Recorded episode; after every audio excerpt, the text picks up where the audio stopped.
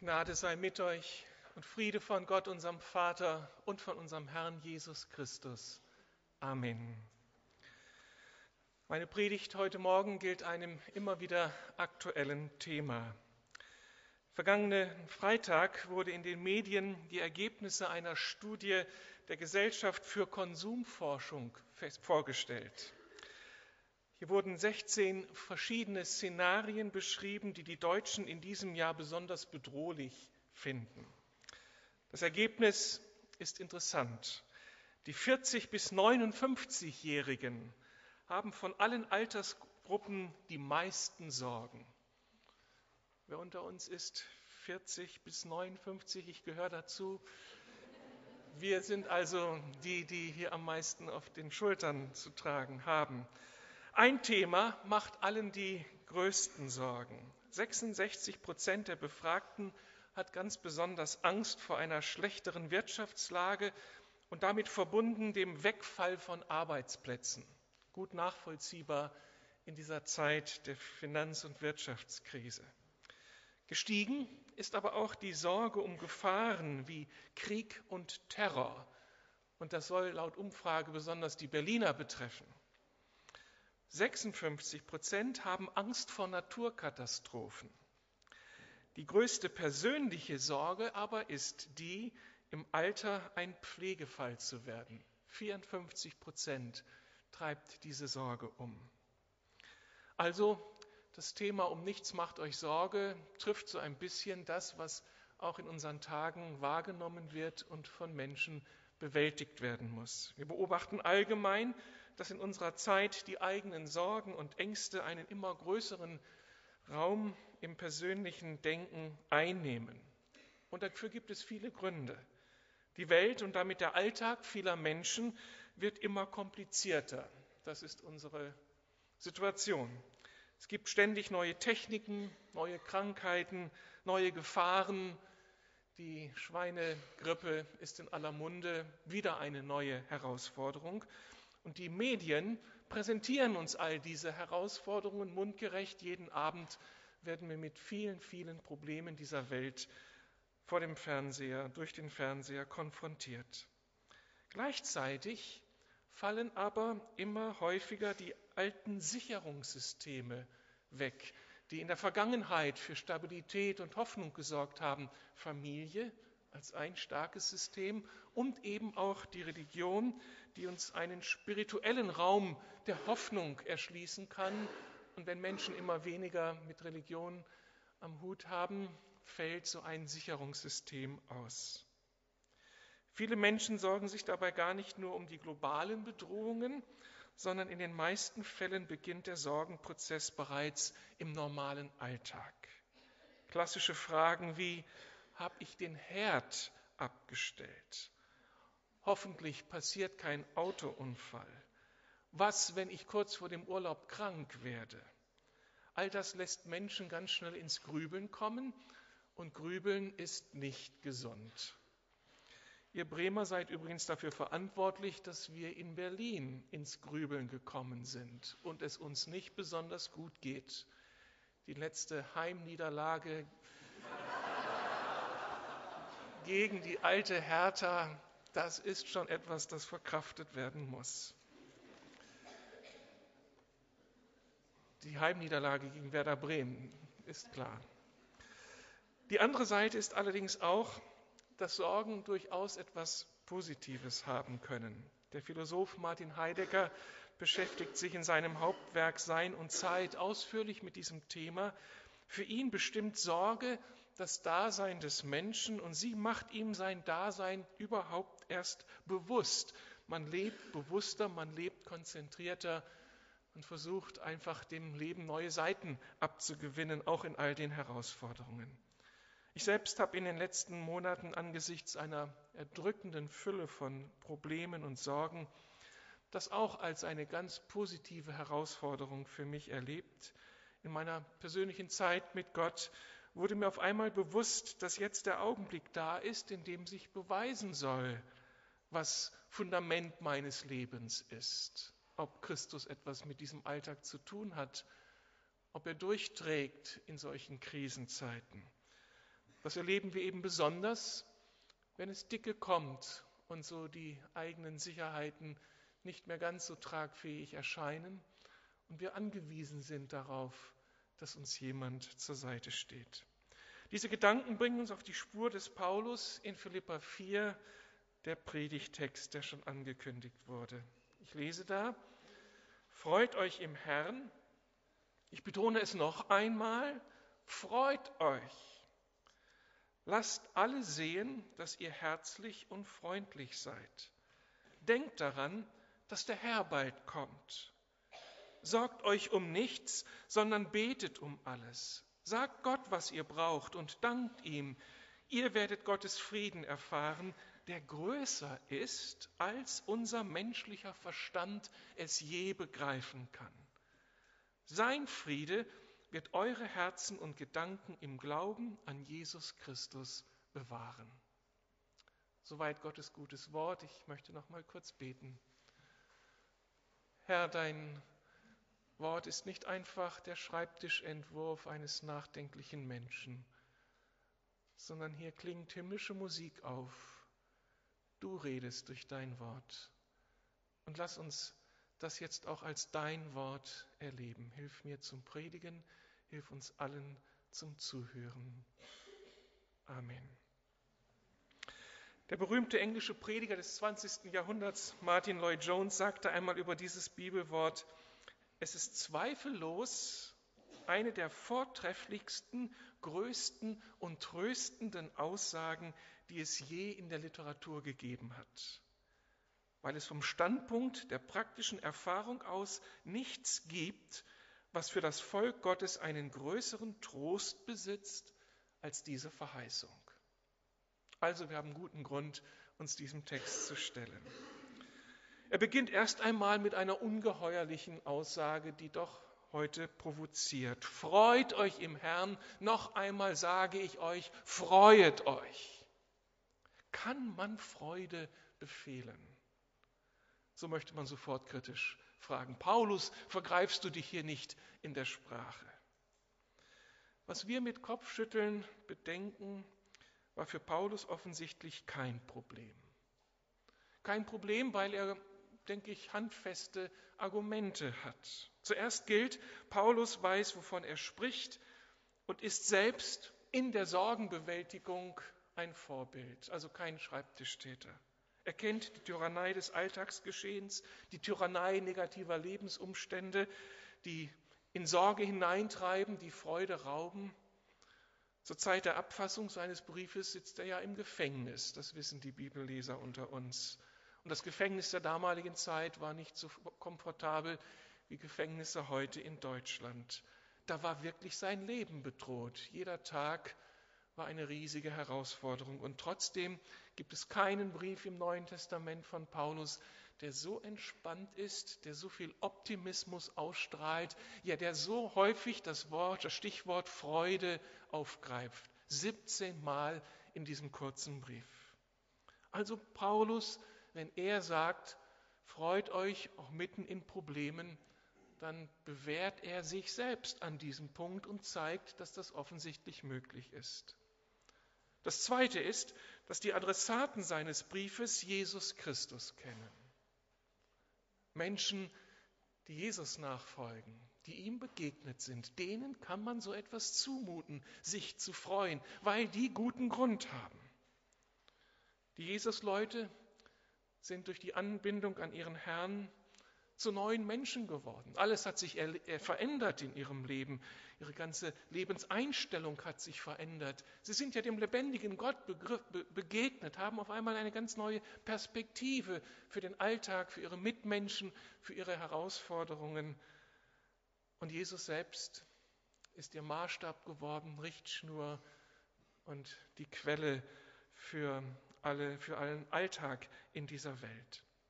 Darum konnte Paulus sie auch zu dieser Freude der besonderen Art auffordern. Es geht ja nicht um irgendeine Freude, um ein bisschen Spaß, sondern es geht um die Freude im Herrn. Freut euch im Herrn, formuliert Paulus.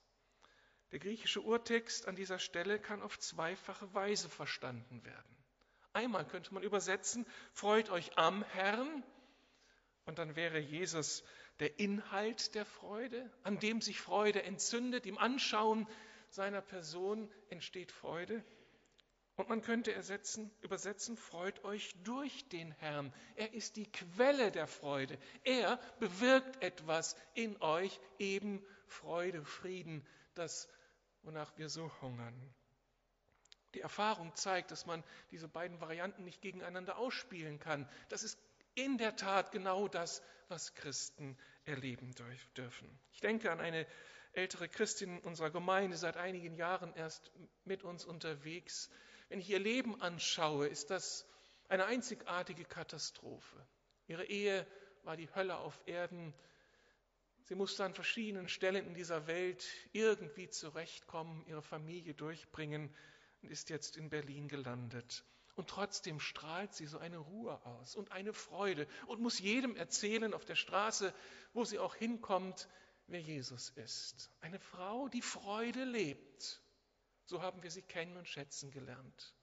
Nun kam sie vor fünf Wochen in unseren Gebetskreis donnerstags abends, den wir für Kranke haben. Sie hatte viele Wochen schon mit uns gebetet für meine kranke Schwester und für viele andere und erzählt uns, dass sie gerade die Diagnose ihres Arztes bekommen habe, Darmkrebs. Und das erzählt sie so entspannt und stockt der Atem und sie erzählt es, als ob sie vom Augenarzt die Information bekommen hätte, sie müsse eine neue Brille anschaffen. Sie war gar nicht so besorgt, das machte gar nicht viel mit ihr. Sie, sie stand so über den Dingen und hatte solch einen tiefen Frieden. Und als wir sie fragten, wofür sollen wir denn jetzt beten, war ihr, ihre Antwort, bitte betet für meine Kinder. Die haben immer noch nicht begriffen, dass Jesus real ist. Die Krankheit konnte gar nicht ihr Herz berühren. Sie, sie war so innerlich geborgen in Christus. Er war die Quelle ihrer Freude und er war gleichzeitig der Gegenstand ihrer Freude. Da ist etwas angekommen. Sie hat uns das dokumentiert, was Paulus hier schreibt. Das ist nicht Theorie, Wunschdenken, sondern tatsächlich erfahrbar. Freude an Christus, Freude am Herrn, Freude am Leben durch Christus mitten in den Problemen unseres Lebens.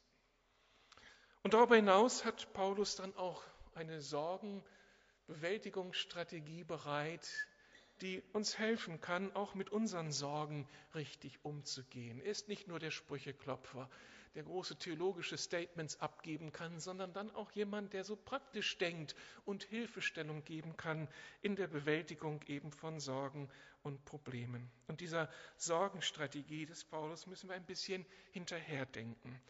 Das Erste, was er uns, ich sage es mal so mit meinen Worten, was er uns ins Stammbuch schreiben möchte, ist, dass wir uns selbst kennen, kennenlernen, wie wir funktionieren und eine gute Sicht haben auf unsere Art und Weise, wie wir funktionieren und wie wir auch Probleme bewältigen.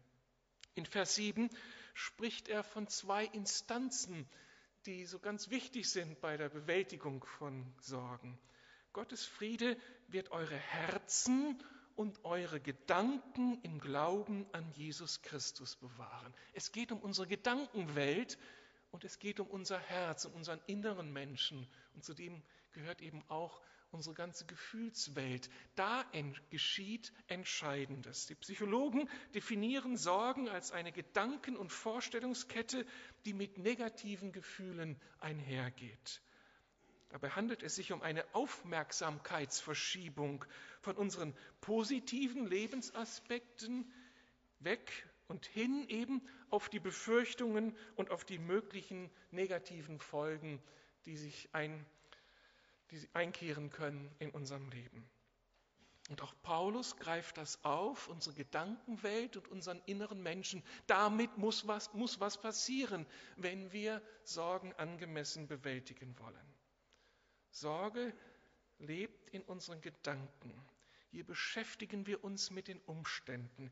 Wir grübeln, wir malen aus, wir vergleichen mit anderen Erfahrungen, wir diskutieren innerlich mit Menschen, die gegen uns stehen, uns das Leben schwer machen.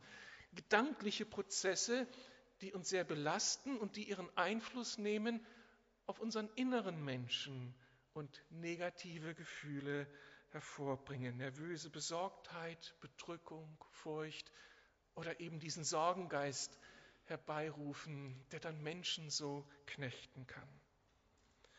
Wenn wir damit also umgehen wollen, wenn wir unsere Gedanken und Gefühle äh, angehen wollen, gilt es, sie zu bewahren, unser Herz zu bewahren. Hier entscheidet sich, ob wir froh und sieghaft oder traurig unser Leben führen.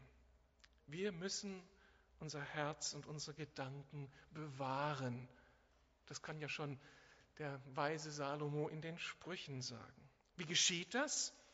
Aus Erfahrung gilt, wir müssen unsere Selbstgespräche, diese negativen Einreden, was ich mir so alles einrede und selbst zuspreche in meinen inneren Dialogen, das müssen wir entlarven. Was sage ich mir denn da?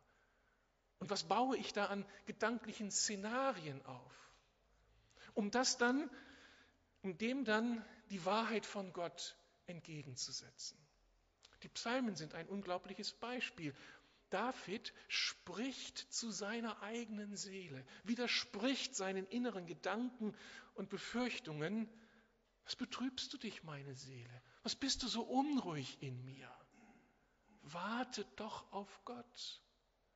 Denn er wird deine Hilfe, er wird dein Gott sein. Er spricht zu sich selbst und verändert damit etwas in seinem Denken und anschließend damit auch etwas in seinen Erfahrungen.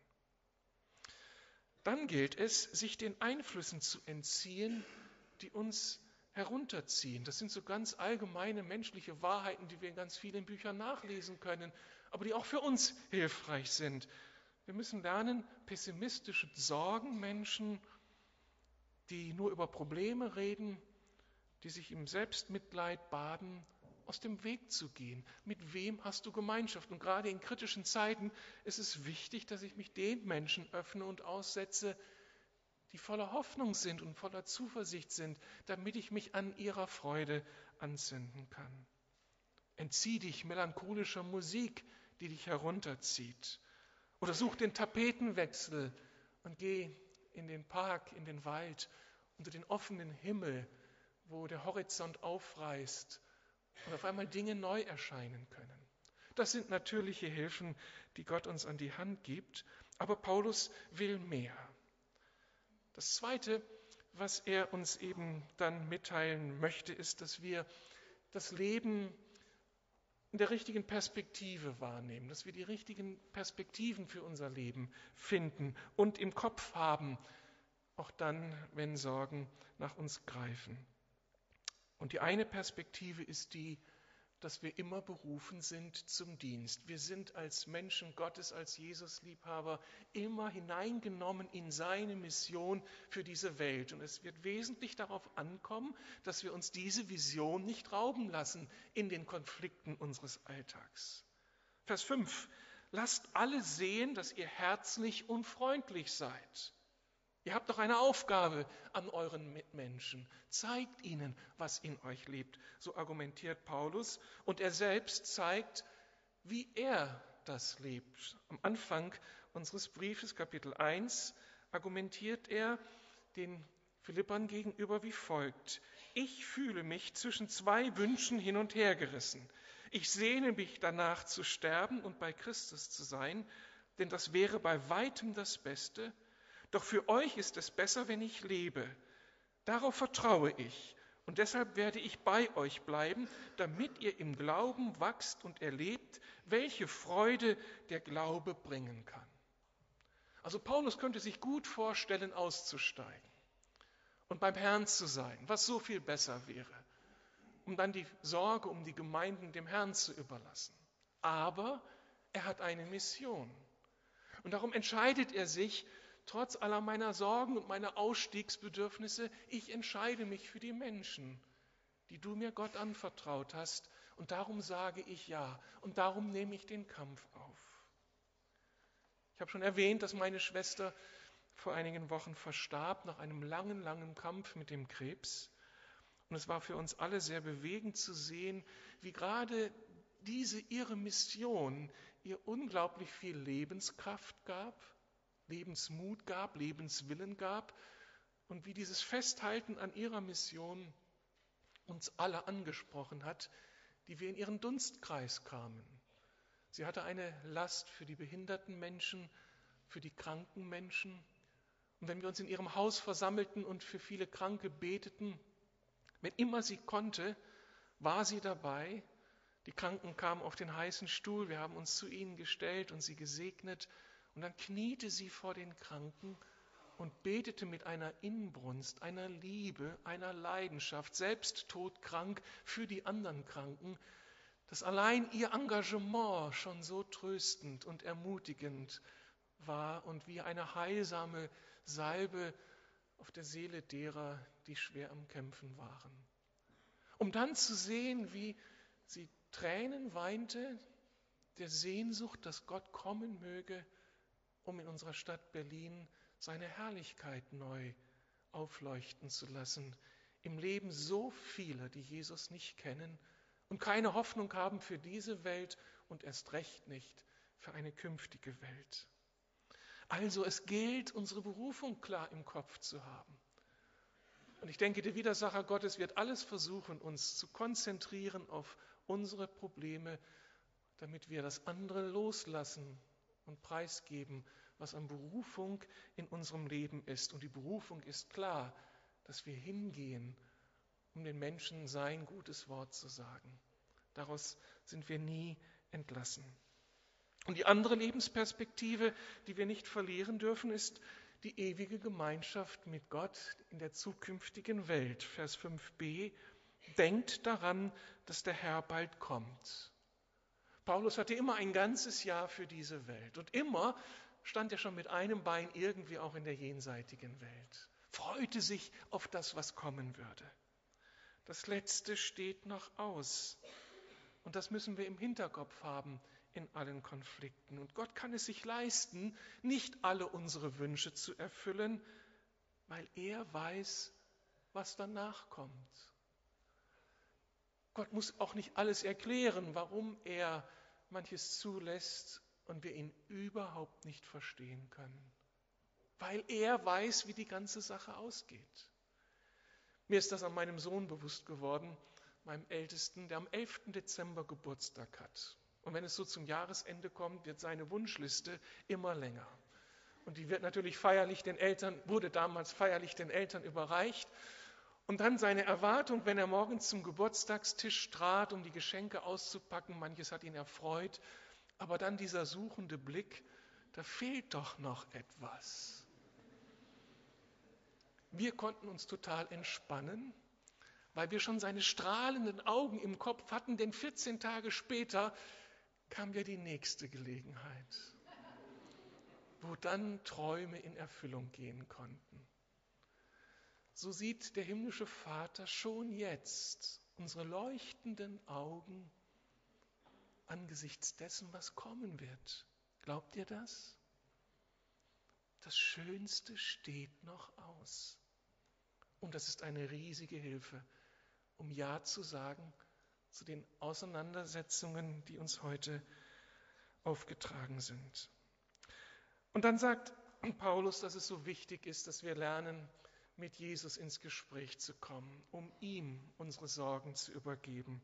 Sorgt euch um nichts, sondern betet um alles, sagt Gott, was ihr braucht und dankt ihm. Und hier bin ich wieder so dankbar für diesen biblischen Realismus und für diese seelsorgerliche Art des Paulus, dass seine Sorgen Christus anvertrauen, geschieht immer dreiteilig. Der erste Schritt ist der, dass wir Jesus anbeten, dass wir uns bewusst machen, wer er ist. Dieser unglaubliche Gott, der Sohn Gottes, der Herr der Welt, der Erlöser der Welt, der hingegangen ist, um uns eine Wohnung in der jenseitigen Welt zu bereiten, der alle Zukunft in seinen Händen hält und der alle Fäden dieser Welt in seinen Händen hält.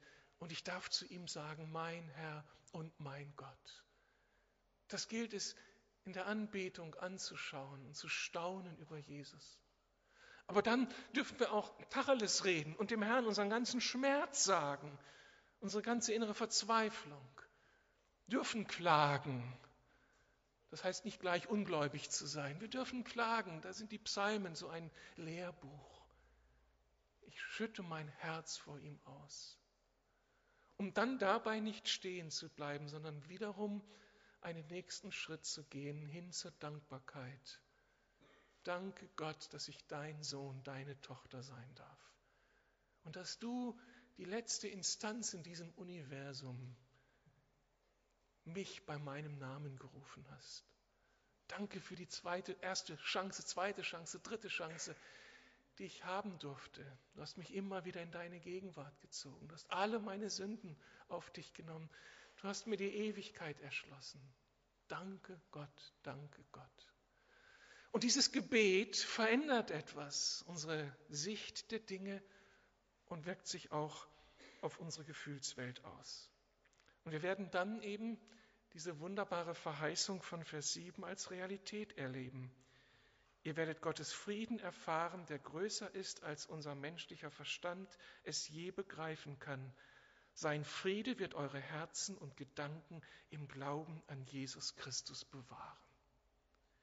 Hier stoßen wir an das Geheimnis, dass eben nur Christenleute, Jesus-Menschen erfahren können.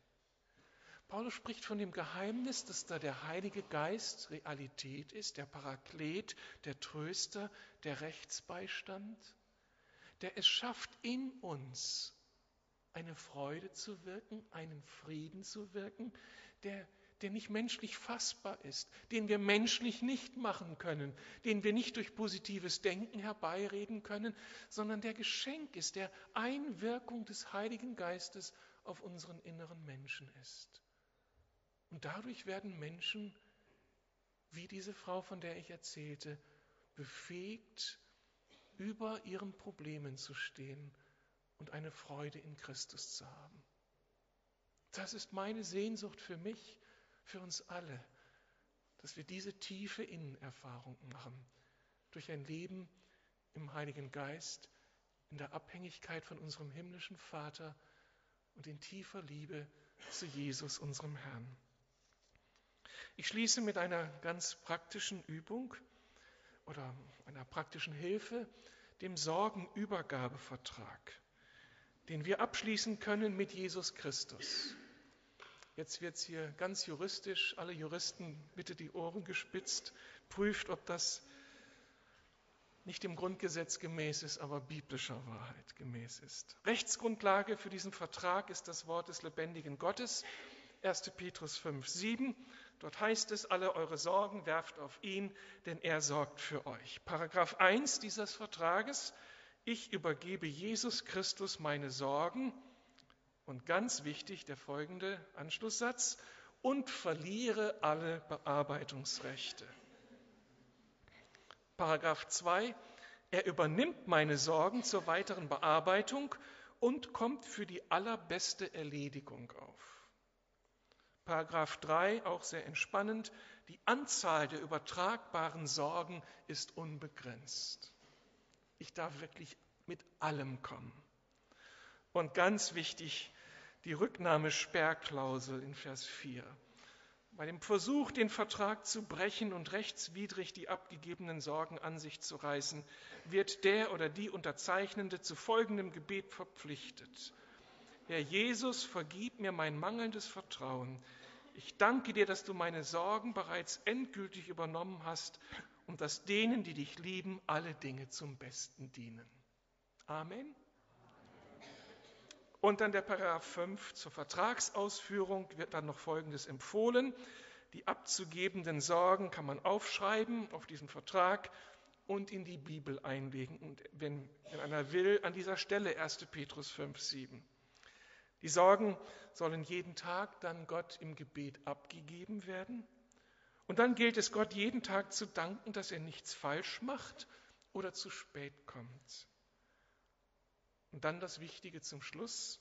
Natürlich wollen wir dann Gott danken, wenn er das Problem auf seine Art und Weise entsorgt hat. Haben wir nicht einen treuen Gott? Ihm gilt es zu vertrauen. Ich möchte beten. Danke Gott, dass du der Gott des Lebens bist. und dass du nicht nur irgendwelche Erwartungen an uns hast, sondern dass du der Gott voller Liebe, voller Erbarmen bist. Und du trittst auf den Weg, den wir gehen müssen, bist der Immanuel, der Gott mit uns. Du legst so liebevoll deinen Arm um unsere Schultern und flüsterst uns deine Verheißungen ins Ohr.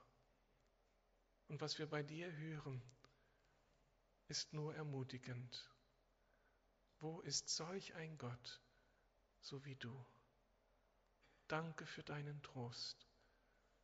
Und dieser Trost soll real sein im Leben meiner Schwestern und Brüder, im Leben all der Menschen, die dich noch nicht kennen.